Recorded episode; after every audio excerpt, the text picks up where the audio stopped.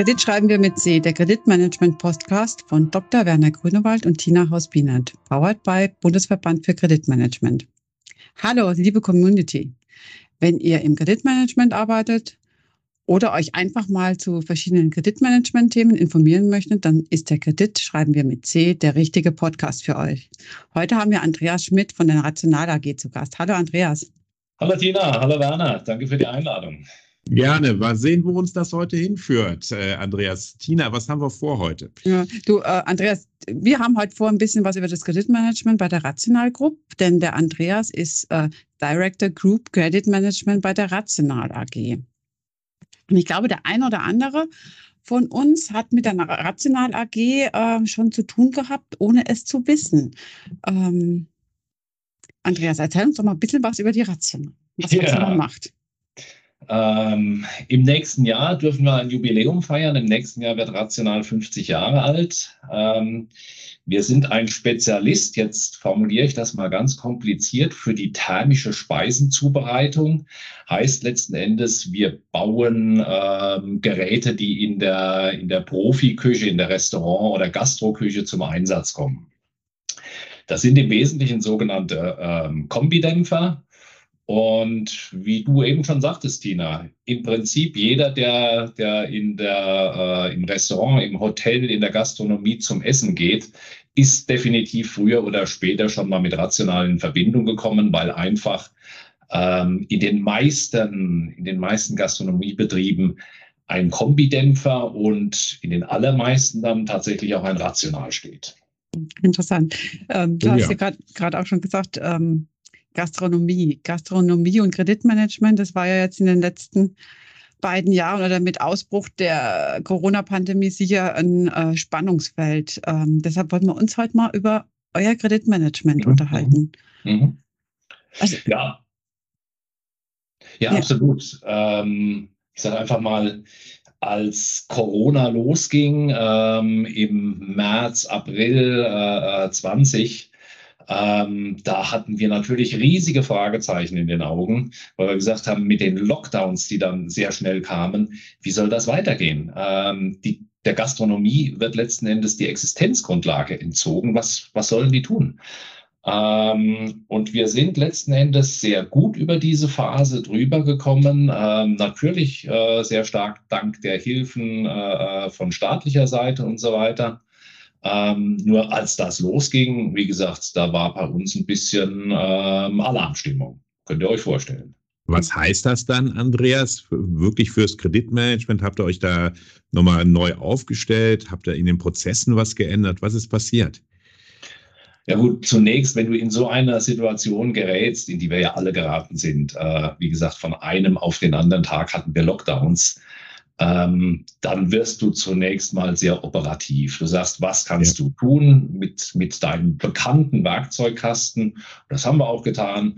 Wir haben Stundungen, wir haben Ratenzahlungspläne gemacht. Ähm, wir haben versucht, unsere Kunden auch ein bisschen zu leiten, denn unsere direkten Kunden, ist, sind nicht die Gastronomiebetriebe, sondern wir arbeiten mit einem indirekten Vertrieb. Das heißt, wir gehen über den Fachhandel. Mhm.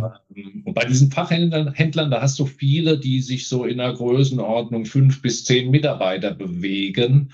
Also recht überschaubare Unternehmen.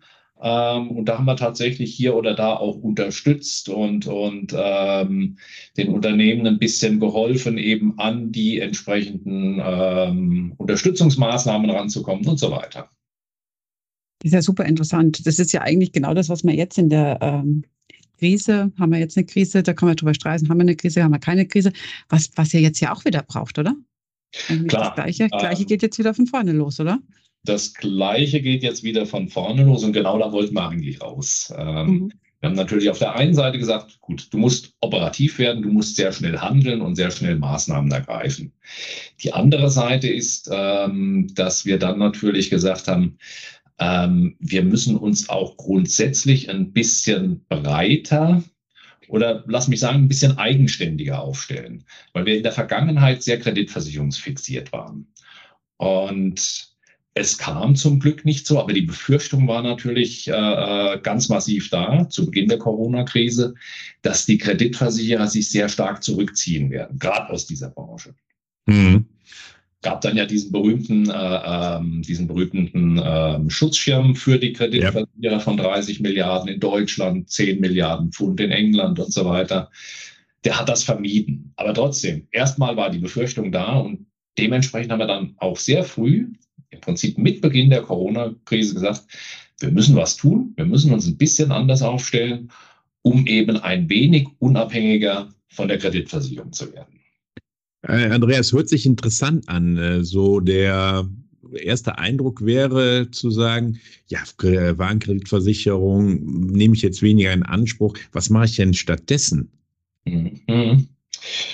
Ähm, genau, das ist es. Ähm, Wobei ich muss ein bisschen einhaken. Du sagst, Wagenkreditversicherung nehme ich weniger in Anspruch.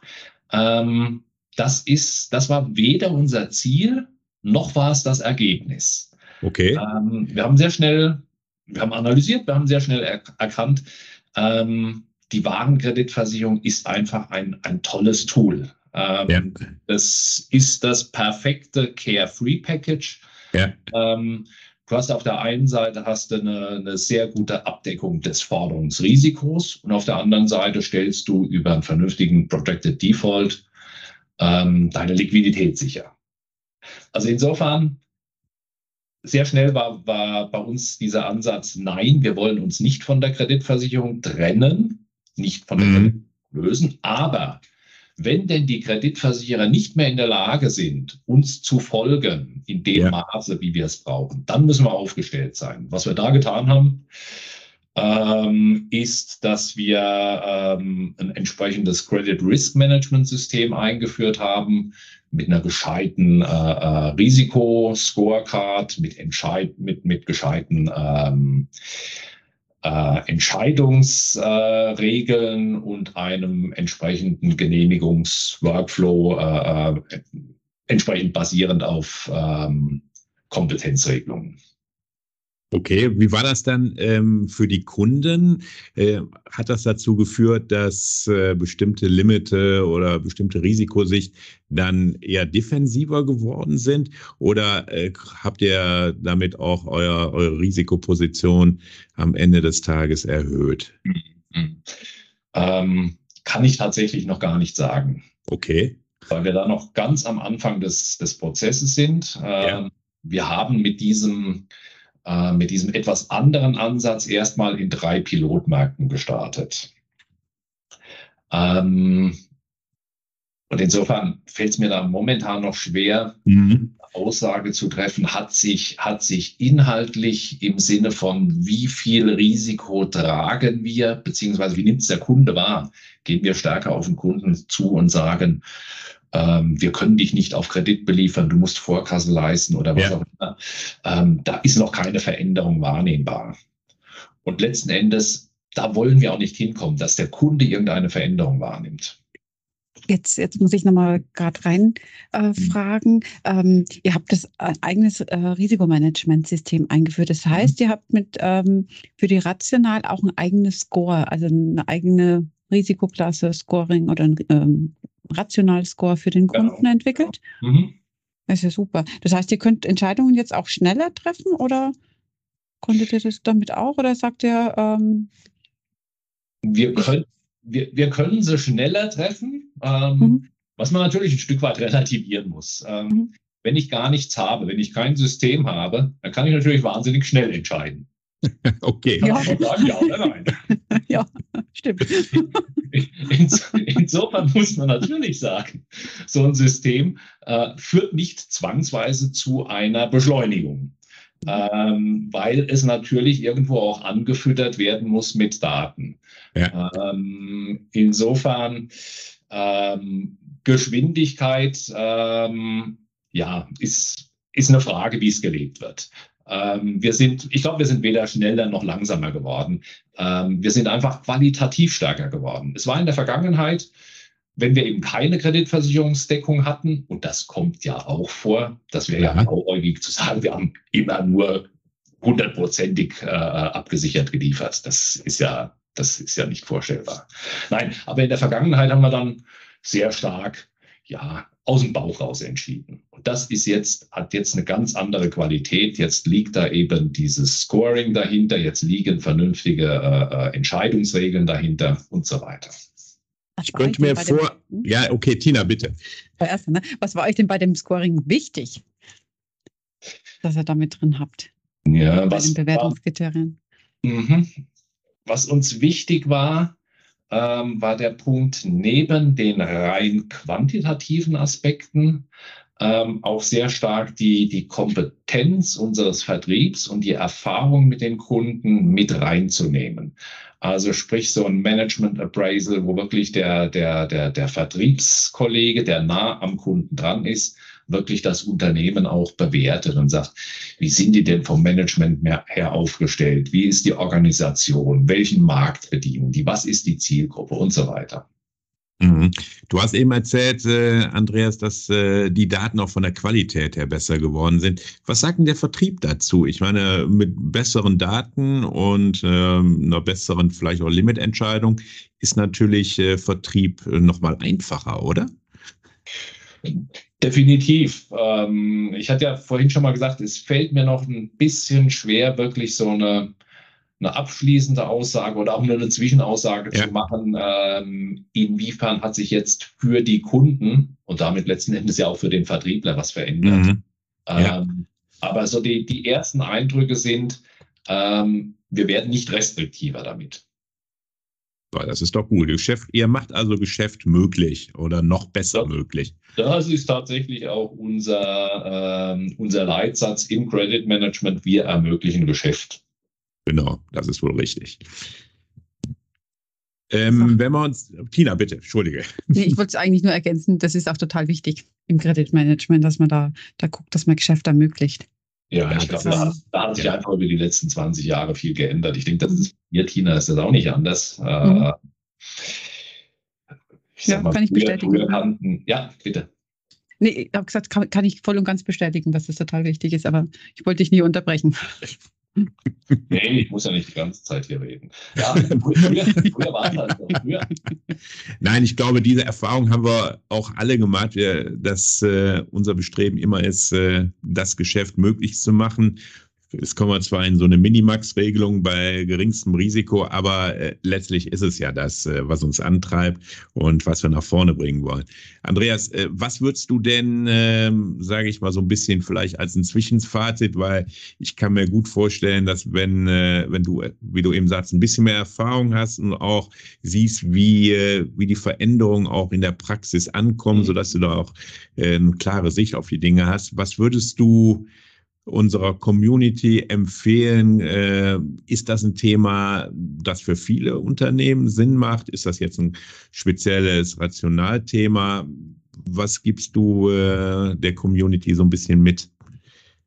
Ach Gott, ich weiß gar nicht, ob ich da wirklich so arg viel der, der Community ähm, mitgeben kann. Denn ich sag mal, was wir hier machen oder gemacht haben, indem wir so ein System eingeführt haben, ist ja keine Rocket Science. Das ist ja okay. das, was man üblicherweise macht. Man stellt sein Credit Management vernünftig auf, ähm, definiert vernünftige Prozesse und so weiter.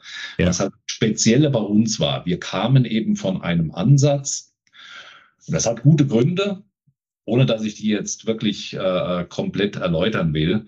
Ähm, aber wir kamen von so einem Ansatz, wo wir gesagt haben, ähm, wir bauen hundertprozentig auf die Kreditversicherung. Ja. Und ja, un unabhängig von den ganzen Krisen ähm, kam der Gedanke schon ähm, vor, vor drei, vier Jahren auf zu sagen, das hat ein gewisses Risiko, denn wir werden immer internationaler, wir gehen immer stärker in die Märkte rein und dann wird es teilweise für die Versicherer auch schwierig, uns zu folgen. Ähm, und insofern müssen wir uns da ein bisschen unabhängiger machen. Das wurde natürlich, wie gesagt, durch die Krisen nochmal ganz, ganz enorm verstärkt. Ähm, das heißt, was, was bei uns wirklich ein bisschen speziell ist, ist dieser Weg von der, von der hundertprozentigen Kreditversicherungsausrichtung eben auf das, was üblicherweise die meisten Unternehmen tun. Mhm. Gut. Ähm, Tina, ich glaube, wenn man das so hört, müssen wir Andreas zu einem späteren Zeitpunkt unbedingt mal wieder in den Podcast einladen, oder? Auf jeden Fall. Ich hätte aber jetzt noch eine Frage, Werner, an den, an den Andreas. Tatsächlich, Andreas, ähm, wie wichtig aber auf dem Weg, ähm, den ihr da gemacht habt, dass ihr mhm. eine Kreditrichtlinie implementiert habt im Unternehmen und dass die gelebt wird? Naja, absolut entscheidend. Absolut entscheidend. Ähm, ich sag mal, wenn es einen Punkt gibt, der, der, der wirklich ähm, zentral von zentraler Bedeutung ist, dann ist es bei uns die Credit Policy. Ähm, einfach auch schon aus dieser Historie resultierend. Ähm, ich habe das ja schon öfter vorgestellt. Vielleicht hat es der ein oder andere Zuhörer hier auch schon mal von mir gehört. Ähm, wir haben und hatten schon immer ein, ein sogenanntes prozessorientiertes Credit Management. Prozessorientiert in dem Sinne, dass wir Aufgaben dort lösen, wo sie auftreten. Und das ist eben in den seltensten Fällen in einer zentralen Credit Management Abteilung, sondern eher draußen beim Vertrieb zum Beispiel oder bei der Buchhaltung oder wo auch immer. Ähm, das heißt, wir betrauen Leute mit Kreditmanagement Aufgaben, die eigentlich gar keine Credit Manager sind. Mhm. Ähm, und wenn du das machst, dann brauchst du natürlich eine ganz klar definierte Policy, damit jeder weiß, was er zu tun hat und was er tun darf. Ja. Und da hat sich nichts Wesentliches jetzt geändert. Also na, natürlich muss man die Credit Policy anpassen, klar, weil, wie gesagt, wir bewegen uns jetzt ja auf, auf etwas anderem Terrain mit äh, unserem, unserem Scoring, unseren Entscheidungsregeln und so weiter. Ähm, aber wie gesagt, eine Policy hat schon immer eine große Rolle gespielt. Das hat sich nicht geändert. Die spielt nach wie vor eine große Rolle. Das denke ich doch auch. Ja, dann, dann seid ihr eigentlich mit der Sache, was ihr da macht, richtig gut aufgestellt, nicht wahr, Werner? Ja, also auf jeden Fall. Also auf, ist ein interessanter Ansatz, glaube ich, ähm, den man auch nicht allzu oft hört. Bin wirklich gespannt, wie die, wie die weitere Entwicklung ist, äh, Andreas. Und äh, ich kann mich eigentlich nur wiederholen. Äh, wir würden uns freuen, zu gegebener Zeit, wenn du uns einen Hinweis gibst, dass äh, du auch über die ersten Erfahrungen, über äh, die weitere Entwicklung äh, eine gute Sicht auf die Dinge hast, dann wieder in den Podcast kommt. Und wir würden, glaube ich, uns gerne wieder dann äh, mit dir unterhalten und schauen, äh, was sich getan hat in der Zeit. Ja, gerne. Gerne doch. Wie schätzt ihr es denn ein? Wie geht es denn weiter? Ähm, jetzt jetzt gab es gestern den neuen IFO Geschäftsklimaindex. Ja. Es sieht wieder alles sehr positiv aus. Ähm, wie schätzt ihr beiden es ein? Ja, sag mal, das ist richtig. Der Geschäftsklimaindex äh, war überraschenderweise ja positiv, was ja auch äh, an den Märkten direkt zu entsprechenden Reaktionen geführt hat. Ähm, ich glaube, man kann es nicht über einen Hut äh, scheren oder kämmen oder was man da auch immer sagt. Ähm, es ist immer noch branchenspezifisch. Ne? Mhm. Und ähm, das ist äh, gerade, ähm, sag ich mal, Dienstleistungsbranche ist schon noch an vielen äh, Stellen noch nicht aus der Krise raus. Ne? Veranstaltungsbranche, Gastronomiebranche, äh, ich meine, das werdet ihr selber wissen, da sind natürlich äh, noch Themen, die, äh, wo man sagt, da ist noch nicht das ja, positive Denken auch in die Zukunft vollständig angekommen. Das heißt, äh, wir werden wahrscheinlich ja wohl nicht so in die Riesenrezession mhm. abdriften, aber ähm, wir werden immer noch Branchen haben, die sowohl äh, durch die Corona-Zeit als auch jetzt äh, durch Inflation etc. noch nicht die auf dieses, nennen wir es mal, Vorkrisenniveau auch in absehbarer Zeit kommen werden und mhm. damit immer noch Problembranchen bleiben. Also von, von Kreditmanagement-Sicht ähm, würde ich noch ergänzen, ich glaube, dass wir ähm, keine Angst haben müssen, ähm, weil wir, denke ich, im Kreditmanagement, äh, im professionellen Kreditmanagement die richtigen Instrumente haben, damit umzugehen. Ähm, aber wir müssen aufmerksam und wachsam sein, damit wir gemeinsam mit unseren Kollegen vom Vertrieb die richtigen Entscheidungen treffen können. Ne? Ähm, das heißt, ändert sich jetzt äh, beim Kunden irgendwas? Hat er jetzt ein anderes Bestellverhalten? Äh? Ähm, ändert sich in der Zahlungsweise was? Werden andere Zahlziele angefragt? Ähm, die ganzen Klassiker, die wir kennen, da müssen wir jetzt aufmerksam sein, müssen das hinterfragen, müssen Gespräche mit unserem Vertrieb führen und auch mit, mit dem Kunden, um dann ein besseres Bild zu bekommen. Ja. So ein bisschen Wechselbad der Gefühle. Ne? Mhm. Das, das ist so. Von der auf Krise jeden Fall. in eine leichte Erholung, in die nächste Krise, in eine leichte Erholung. Du musst jedes Mal musst du das entsprechend wieder kommunizieren. Mhm. Ja, das ist wohl so. Ne? Und äh, wir hoffen mal, dass äh, wir, und das sagte Tina ja auch schon, äh, halbwegs äh, gesettelt auch aus äh, der derzeitigen Krise wieder rauskommen und hoffentlich auch äh, der, der Krieg in der Ukraine zu einem, so darf ich glaube ich sagen, auch für ein gut, zu einem guten Ende für die Ukrainer führen wird. Ne? Das würde dann auch uns allen wieder helfen. Absolut. Ja, absolut. Ja, Andreas, äh, war schön mit dir den Podcast hier gemacht zu haben. War, glaube ich, ein interessantes äh, Thema. Hoffe, dass das auch äh, die Community so geht. Äh, wir bleiben dran, wie eben gesagt. Ne? Würden uns freuen, wenn du zum späteren Zeitpunkt nochmal reinkommst. Und äh, ja, Tina, das war mal wieder eine Folge von uns, oder? Ja, da sind wir wieder am Ende. Vielen Dank, Andreas, dass du mit dabei warst. Vielen Dank auch an die, äh, an die Zuhörer. Gebt uns gerne ein Feedback äh, zu unserem Podcast oder wenn ihr auch mal Teil des Podcasts sein soll, möchtet, dann meldet euch einfach. Auf diesem Weg dann. Tschüss und hoffentlich bis bald. Bis bald. Oh, bis dann.